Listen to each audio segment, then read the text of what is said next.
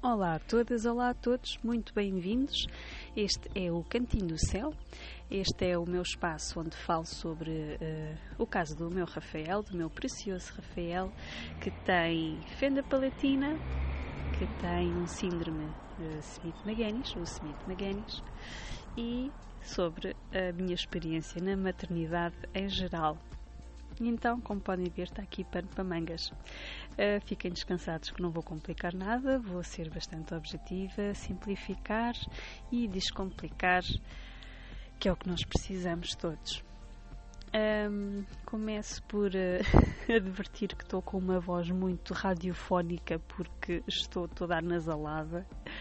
Uh, no dia de hoje faz-se sentir muito calor e nestes dias fazem sentir muito calor e então fui premiada com, com um pinguinho no nariz. Estamos em julho de 2022. Uh, para ser sincera, não sei que dia é hoje, que dia do mês. Sei que é quinta-feira, no início de, do mês de, de julho.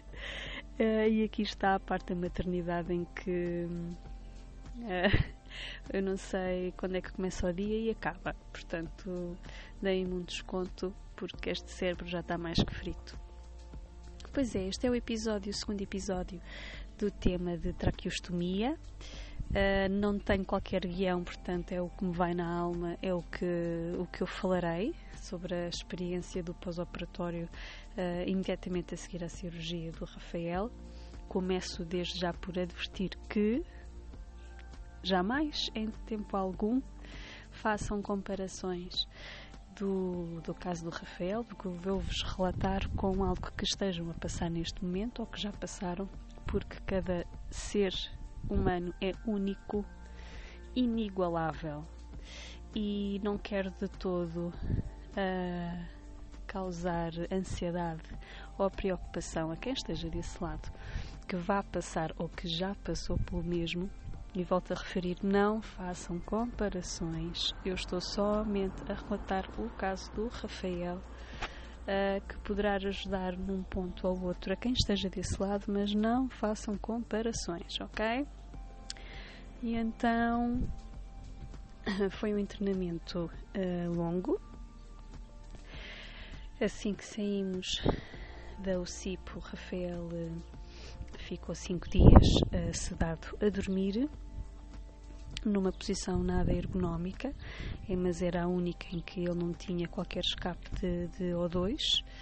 Então, cinco dias sedado, cinco dias a dormir, e eu nesses cinco dias passei simplesmente à beirinha dele, à espera do dia em que ele ia acordar. Uh, e foi, por um lado, reconfortante, porque o corpo descansou de, uma, de um longo período de, de, de esforço físico, mas por outro sabia que sabia perfeitamente que estes, estas sedações tinham preço a, a, pagar. E assim foi. E assim foi. Quando Rafael acordou, hum, teve que ser feito o desmame das sedações.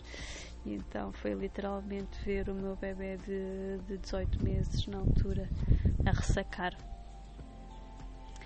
E não é um panorama que, que nós gostemos de ver, mas tem que ser, e o que tem que ser tem muita força. Tem mesmo muita força. Uh, tenho pena de não ter feito esta gravação uh, há mais tempo, mas já sabem como é a maternidade e os dias são muito atribulados e, e agora o Rafael, como tem vários apetrechos tenho vários cuidados a fazer, então o pouco tempo que eu tinha agora é, é quase nulo para fazer estas gravações. E então o guião que eu antes escrevia agora deixa de vir, portanto é tudo by heart, tudo pelo coração, tudo tudo que vai na cabeça. Portanto não poderia ser mais espontâneo, certo?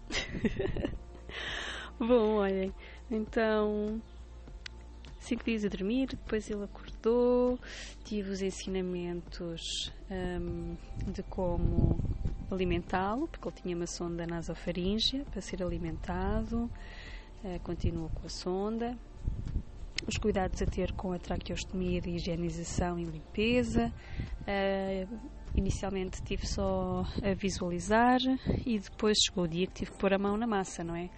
E toda eu transpirava, toda eu transpirava de cima a baixo. Não era um serviço todo que eu, que eu queria fazer, que eu quisesse fazer, mas tinha que ser. Pronto. Então, conhecimentos adquiridos. Chegou o dia em que mudámos de enfermaria, saímos dos intensivos e subimos para outra enfermaria, o que é um bom sinal porque estamos a um passo mais próximo de, da alta, não é? Subimos um degrau, que é na recuperação, e depois subimos para a enfermaria e não correu nada bem, não correu mesmo nada, nada, nada bem. Uh, vários contratempos, uh, várias situações que me desagradaram uh, totalmente, que não vou para aqui referir porque não importa mas é importante eu referir isto porque hum, houve o dia em que eu tive um, um breakdown, eu tive um esgotamento. Mas até esse dia chegar, como é que foi? Como é que foi? Olhem, uh, o banhoca era sempre a gato, dava-se banho a gato ao Rafael. Uh, havia muitos fios, não, não poderia ser dado de outra forma. A higienização da traqueostomia era feita sempre que necessário, ou uma vez ou duas vezes por dia. Eu pedia sempre ajuda nessa altura. Uh, como é lógico, uh, queria sempre uma enfermeira ao pé de mim, apesar de ser eu a fazer, e elas deixam-nos à vontade para serem elas a fazer, mas eu, como sou daquelas mães que põem a mão na massa mesmo, não, uh, assim que me sinto minimamente à vontade para fazer um serviço, eu ponho a mão na massa, porque não há ninguém melhor que eu para cuidar do meu filho. Nós temos outro, outro, outra atenção e outro carinho para com eles que às vezes os enfermeiros não, não têm. E como é lógico, o nosso filhote confia em nós e será menos penoso para eles se formos nós a cuidar deles, não é? Havia ter trazido qualquer coisa para beber. Acho que me vai fazer falta. Bem, enfim, vou tossindo. Desculpem lá qualquer coisinha. Um, depois, uh, também houve um grande desafio que foi alimentá-lo pela sonda nasofaríngea, porque a sonda nasofaríngea é o mais comum uh, que se chama esparguete, que é aquele tubinho que vai pelo nariz até ao, ao estômago, uh, que eles adoram arrancar fora, não é? Que depois tem que ser posto. E ele é muito fininho e se a sopa não vem bem triturada é um castigo para, para dar a refeição aos nossos filhotes. E, e, assim foi, e assim vi-me grega várias vezes, porque a sopa não vinha com a consistência certa. Uma grande guerra na, neste, inter, neste internamento e em todos os internamentos. Na, na Estefânia, não sei nos outros hospitais, a minha experiência é só na Estefânia, um, aquilo é uma chatice. É uma chatice e leva-nos à beira da loucura, porque estamos constantemente a dizer a cada refeição como é que tem que ser, como é que tem que ser feito e é algo que não deveria de consumir a nossa energia eh, porque já basta tudo o resto, não é? Mas bom, lá eu ia dando a sopinha pela sonda, fomos experimentando, fui experimentando também dar à boca um bocadinho de sopa, eh, não, neste caso até era a fruta, para ver se ele conseguia deglutir, se ele conseguia engolir e infelizmente aparecia na cânula o Rafael nunca tinha tido quaisquer problemas na deglutição anteriormente. O Rafael já comia. Um, claro que engasgava-se, claro que saía comida pelo nariz, ele tem fenda palatina, era perfeitamente natural, mas nada como aspirar e lavar e, e tudo se resolvia. Mas aparecer na cânula é que não, não é? Temos, se não temos uma infecção pulmonar, eh, é só uma questão de tempo. Então, pronto, uh, como estava a ser extremamente difícil uh, dar a refeição por sonda. Uh, ah, nos entretantos, o Rafael teve uma gastroenterite que demorou imenso a sua recuperação. O que deveria ser uma recuperação, já não me recordo quanto é que me disseram na altura, mas acho que era de uma semana, sete dias para aí, mais coisa menos coisa. O que passou de ser de sete dias passou para dois meses. Portanto, vejam lá uh, as peripécias todas que aconteceram. Portanto, houve uma gastroenterite pelo meio. teve que ser medicado, claro, tivemos que esperar que, que passasse a gastroenterite e depois chegou o dia em que, em que eu estava a ter extrema dificuldade a alimentar o Rafael por sonda. Ele já estava recuperado da, da gastroenterite. Uh, havia várias situações em que me estavam a, a, consumir, como por exemplo eu chamava a enfermeira e elas, uh, por terem pouco pessoal, claro, só vinham quando podiam. E eu, como mãe autónoma que sou, mãe desenrascada que sou, fiquei lá a ser conhecida pela mãe autónoma Portanto, para terem uma, uma ideia de, do que é que isto quer dizer, eu não esperava, não é? Se o Rafael precisava de ser aspirado, ou se precisava que eu desse mais ou dois, ou mais ou menos, ou o que fosse, eu já, eu já fazia isso em casa, portanto estava completamente à vontade. Uh, eu não esperava, eu ia e fazia o que tinha a fazer. E houve várias situações que tive que socorrer o, o Rafael e se estivesse à espera da senhora enfermeira, que, ah, pronto, coitadinho. Uh, estaria ali mais uns minutos a sofrer. Uh, portanto, eu já, uma altura já nem chamava. Olhem, eu não chamava, eu fazia o que tinha a fazer e acabou-se. Só que isto coloca uma carga gigante em cima de nós, uh, de nós pais. Porque isto é de dia, é de noite, uh, não há descanso. Nós dormimos nos cadeirões, e se conseguirmos dormir qualquer coisa já não é nada mal, mas o desgaste é, é muito grande. E houve o dia em que passei-me da cabeça e berrei com toda a gente, porque não, não, não dava. E o que é que fez disputar esta, este esgotamento que eu tive? Foi a sugestão de fazer uma gastrotomia ao Rafael foi uma das cirurgiões que chegou na altura da refeição. A sopa não estava bem triturada, a sopa não passava, guiou numa pilha de nervos. A ter uma conversa comigo importante que não deveria ser naquele momento e eu eu, teria, eu tenho que estar concentrada a dar a refeição a Rafael e não consigo ter conversas sérias de outros assuntos com, com mais ninguém e ali fiz um extremo esforço uh, para estar a conseguir estar nos dois lados, a dar a refeição e a conversar um, sobre a traqueostomia do Rafael com a doutora. Quando ela percebe que aquilo está a ser hum, bastante difícil, sugere uma gastrotomia e aí eu passo-me dos carretos. Tive que fazer um luto enorme para aceitar a traqueostomia. Mas fiz mesmo o luto, porque qual é o pai que quer? Qual é a mãe que quer um filho com um buraco no pescoço? Claro está que salvou a vida do meu filho e, olhando para trás, uh, foi o melhor, a melhor decisão que tomamos. E, e, na verdade, não havia outra. Nós estávamos na esperança que ele crescesse e se desenvolvesse e conseguisse recuperar, mas. A dormir mal por falta de, de oxigênio não era um ciclo vicioso, nunca conseguia crescer porque não conseguia recuperar. Então ainda estava eu ali a lidar com a traqueotomia quando recebo a, a opção de fazer uma gastrotomia. Passei-me dos carretos. Passei-me mesmo dos carretos, disse tudo. Tudo o que me ia na alma. é, ao ponto de que depois tive que pedir para. Hum, eu já tinha pedido para falar com o padre. Quando estive no, nos intensivos, eu pedi para falar com o padre porque eu estava a perceber que estava a chegar novamente ao meu limite e que precisava de ajuda. E no treinamento anterior eu percebi que, porque isto ninguém nos diz, nós é que vamos aprendendo com as outras mães. No, no internamento anterior percebi que nós podemos acionar todos os meios que estão à nossa disposição tais como pedir ajuda psicológica e o hospital tem uma psicóloga que vem falar connosco. Mas eu antes de pedir para falar com a psicóloga, pedi foi para, para falar com o senhor padre que me ajudou imenso no início do internamento. É esta parte, quando me passei dos carretos, tive, tive mesmo que falar, foi com a psicóloga.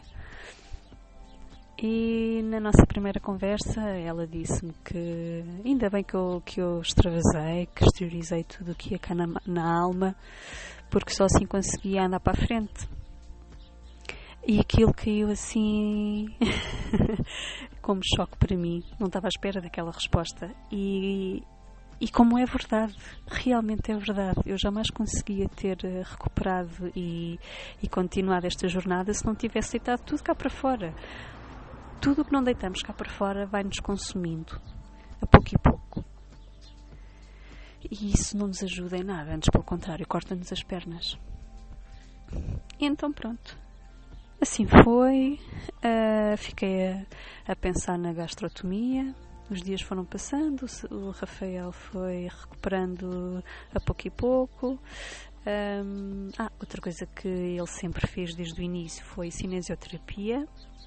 É a cinesioterapia, para quem não conhece, para quem não sabe, é um, um manuseamento, uma massagem feita aos pulmões, com as mãos, feita por um fisioterapeuta que sabe o que está a fazer, de modo que ajude do bebê a expelir toda a expectoração, um, tudo o que tiver dentro do pulmão que não pertença ao pulmão. Eles não gostam, nós não gostamos, mas é extremamente eficaz. E o Rafael eh, no início fazia duas vezes por dia. Depois, quando foi necessário, foi apenas uma vez por dia. E na fase final de internamento já nem foi necessário fazer a cinesioterapia. Tinha também fisioterapia, porque, segundo os padrões médios de desenvolvimento, que para mim é chacha, é bollocks mesmo, ele está atrasado no seu desenvolvimento motor. Cá entre nós, quem é que não estaria a dormir mal durante a noite com falta de oxigênio? Uh, pelo síndrome existe um quadro de hipotonia uh, muscular, ok? Hipotonia, para quem não sabe, é uh, um músculo que não é exercitado, um músculo flácido. E então o Rafael tinha aqui toda uma parafernália de tratamento e cuidados a ter. O tempo foi-se passando, passou-se o fevereiro, passou-se o março, e eu pensei: não, eu não posso ir para casa com o Rafael com uma sonda nasogástrica no nariz porque este miúdo vai-me arrancar isto. Assim que tiver força, vai-se começar a mexer mais e vai arrancar isto sempre. E eu não vou colocar uma sonda pelo nariz abaixo ao meu filho. Faço muita coisa, mas isso eu não vou fazer. Então pedi, aí lutei pela, pela gastrotomia, aí pedi mesmo a sério. Uh, e houve ali um momento, vários dias, em que se teve que perceber que não havia vaga no bloco. E não havia vaga no bloco, e eu a falar com uma médica, duas médicas, três médicas, é que consegui lá perceber a dinâmica do, do, da organização do, dos médicos e de, de, blocos operatórios, e aí eu descobri como é que ele podia fazer a gastrotomia, e aí fui eu que dei a sugestão de como fazer, com o consentimento de, de, de outras uh, médicas. Aproveitei aproveitei uma ida ao bloco do Rafael uh, porque apareceu-lhe um, um, granuloma na traqueostomia, apareceu-lhe assim rápido.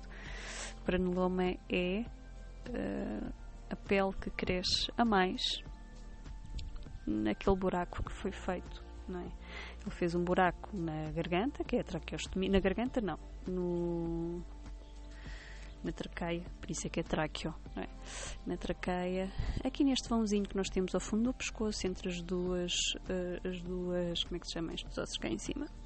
Bem, vocês sabem, das costelas, cá em cima, não é a costela, é acima da costela. Então o Rafael tinha que ir a bloco para ser uh, queimado uh, o granuloma e eu aproveitei e falei com a médica da gastro para fazer então a gastrotomia. E assim foi, e assim aconteceu, foi um sucesso. Ele fez a gastrotomia no dia, num dia, passado quatro dias depois já estávamos a vir para casa. E foi muito, foi um momento muito feliz porque passámos um longo internamento e um longo período. Passámos o Natal no hospital, passámos o Carnaval no hospital e finalmente podemos ir passar a Páscoa a casa nem imaginam a felicidade que é. Foi mesmo, tão bom. Parecia que estávamos a vir de férias. Aconteceu muito mais coisa neste internamento que não interessa para aqui trazer. Um, quesílias. Uh... Ah, há um pormenor que eu tenho que dizer. Há aqui um pormenor crucial que eu tenho que dizer, que é houve o dia em que não houve medicamento para o Rafael. Um dos que, que ele tomava, por e simplesmente, não houve. Não houve nesse dia e não houve durante 15 dias e era um corticoide. E ao fim de 15 dias lá apareceu o medicamento que já estava disponível e queriam novamente administrar ao Rafael. Eu questionei, visto que ele já tinha feito uh, obrigatoriamente o desmame desse corticoide, se faria sentido continuar a tomar ou não. Falei com a, com a médica, ela deu aval para que não, que não se, não se retomasse e assim foi, não retomamos. Portanto, fica aqui este, este ponto em que aí desse lado tenham muita atenção em relação a estas medicações se, e questionem sempre se, se vale a pena dar, se não vale a pena dar, dependendo da situação, claro. Neste caso, eu pensei, não, fogo, então 15 dias sem o corticoide e agora vamos estar a dar outra vez. E ele precisa, se ele precisar, muito bem. Mas se não precisar, não vamos estar a dar a entupir o organismo dele com, com mais porcaria, não é? Já basta, já basta as anestesias gerais que leva. Viemos para casa, dias de paz vieram connosco, finalmente tenho o meu Rafael a dormir deitado, tranquilo, um sono profundo e reparador. Para nós, isto foi a nossa maior vitória. E para o meu precioso Rafael foi salvar a vida dele. Portanto, existe uma hashtag na, no Instagram que é traqueostomia, traqueotomia. Eu tenho que começar a corrigir porque eu digo mal. É traqueotomia, não é traqueostomia. porque não é uma estomia, é uma utomia. Então, a hashtag de traqueotomia salva vidas e é bem verdade. É um bicho-papão, é, é um bicho-papão que nós temos que aprender a lidar com ele. Eu hoje ainda não estou totalmente à vontade com, com a traqueotomia, mas vejo tantos benefícios que, que estou em paz com esta decisão e estou em paz com, com esta com isto tudo. Agora é esperar e logo há de chegar a altura que é tudo revertido, se assim o permitir, se Deus assim o permitir e quiser. Meus queridos e minhas queridas, termina assim o episódio, este episódio do Bicho Papão. uh, força e coragem desse lado, mães guerreiras, cuidadeiras guerreiras, obrigada por, uh, por me ouvirem, por ouvirem a história do meu precioso Rafael.